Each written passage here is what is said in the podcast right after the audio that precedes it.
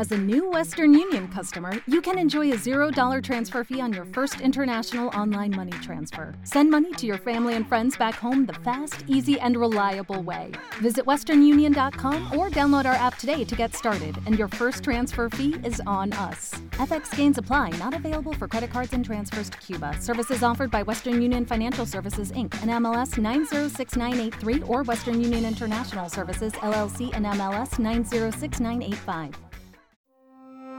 Bienvenidos a Startups Mentoring Shot, una rápida mentoría de negocio de 5 minutos impartida por Alejandro Lomas y diseñada para ti, emprendedor o empresario, que requieres consejos prácticos para impulsar o escalar tu negocio mientras disfrutas de tu primer taza de café. Un ángel inversionista o fund manager de capital privado suelen ser tus mejores amigos. Son personas en las que puedes confiar, te respetarán y apoyarán como si fueran tus tíos consentidos de la infancia. Sin embargo, existen personas que no suelen tener los mismos ideales y valores. Son tiburones que te acecharán a cada momento y aprovecharán una oportunidad para eliminarte de tu empresa. Por eso, es importante que al momento de entrar a la etapa de levantar inversión para tu startup, lo hagas por medio de clubes de inversión acompañados de una incubadora o aceleradora reconocida para evitar tragos amargos. Además de conocer previamente los seis principales problemas a los que te puedes enfrentar a tu inversionista si no se encuentran alineados los objetivos de ambos. 1. Tomar decisiones solo y sin consultar a tus inversionistas. Debes tener en cuenta que subir tu barco a nuevas personas significa que ya no serás el único dueño de tu empresa y las decisiones importantes deberán tomarse por medio de un consejo de administración que deberá estar regulado bajo un correcto gobierno corporativo, el cual será la mejor forma de organizar y operar la empresa, aplicando las mejores prácticas corporativas existentes a nivel mundial, ya que si no lo haces, te enfrentarás a problemas fuertes ante tus inversionistas por tomar decisiones posiblemente equivocadas o que van en contra de los objetivos conjuntos, lo que puede desembocar en problemas legales que no te recomendaría para nada. Así que mi recomendación sería que tomaras un curso de gobierno corporativo, recordando que la formación y ampliación del conocimiento es lo más importante en las empresas. Y por supuesto, contratar a un buen despacho de abogados en derecho corporativo. 2. No llevar finanzas correctamente. Para muchos emprendedores, las finanzas suelen ser aburridas y en muchos casos poco comprensibles. Sin embargo, es la información más importante de las empresas. Si no se llevan en forma correcta, pueden desencadenar grandes problemas de información al momento de tomar alguna decisión.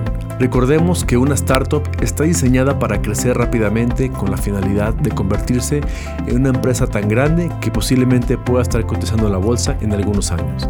Sin embargo, al no llevar una adecuada administración financiera, tus inversionistas no podrán conocer la realidad de la empresa, bloqueando el crecimiento de la misma e incluso llegar al cierre. Mi recomendación es tomar un buen curso de finanzas, aparte por supuesto de contratar algún buen consultor de finanzas y contabilidad quien te podrá ayudar a llevar una adecuada práctica corporativa.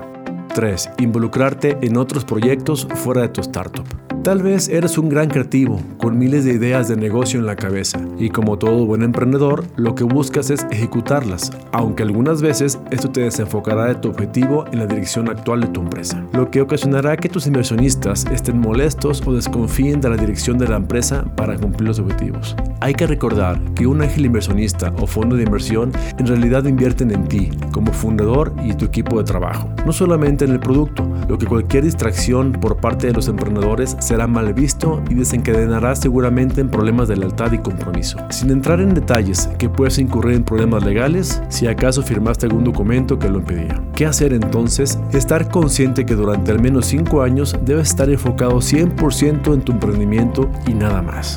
4.